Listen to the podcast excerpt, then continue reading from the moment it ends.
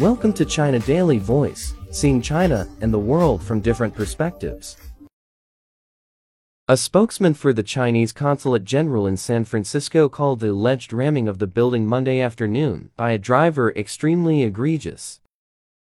A suspect crashed his blue Honda sedan into the consulate building and was shot by police, according to authorities and local news reports. The identity of the driver was not released.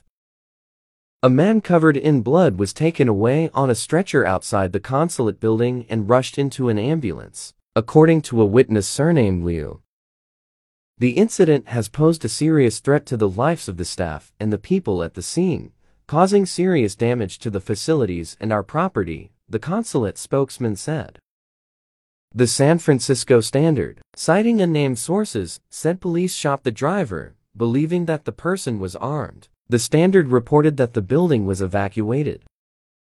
Our consulate strongly condemns this violent attack and reserves the right to hold those relevant to this incident accountable, the spokesman said. Our consulate has made solemn requests to the United States for truth to be quickly ascertained, and the U.S. side handled the case seriously in accordance with the law.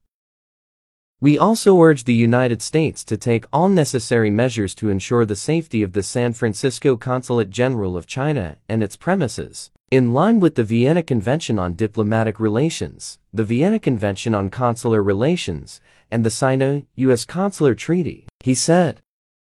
San Francisco police and fire crews rushed to the scene and shut down Geary Boulevard near Laguna Street for further investigation.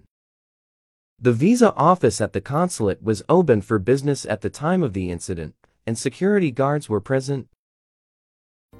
That's all for today. For more news and analysis, buy the paper. Until next time.